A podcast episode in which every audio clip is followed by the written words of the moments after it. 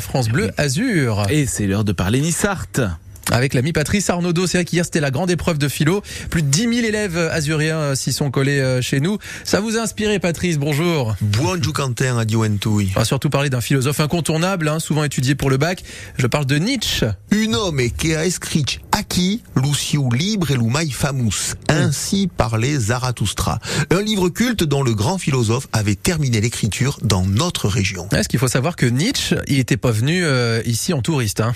Ah non, et Nietzsche avait gaire et des sympathies à Pierre touriste, hein. des touristes qu'il appelait parfois les feignants.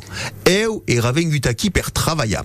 Et en fait, c'est sa vue défaillante hein, qui le pousse à venir dans un pays où, d'après lui, les jours de soleil sont bien plus nombreux que dans la ville de Gênes où il avait euh, séjourné un peu auparavant. Et c'est sous ce ciel, disait-il, que je ferai progresser l'œuvre la plus importante de ma vie, la Vescapite et Nietzsche et Vengutaki per passa di vacances. Et pourtant, Nietzsche va quand même profiter des plus beaux paysages de la région. Des paysages qui auront acquis Perliduna l'inspiration. Le philosophe adorait se promener du côté de Aise et c'est lors d'une promenade entre Aise sur mer et Aise village que Nietzsche écrira le passage le plus important de son livre Ainsi parlait Zarathustra, une œuvre monumentale écrite sur un petit sentier rocailleux qui a bien mérité depuis de s'appeler le chemin de Nietzsche. Le chemin, le sentier de Nietzsche. Vous l'avez déjà emprunté, vous, euh, Patrice?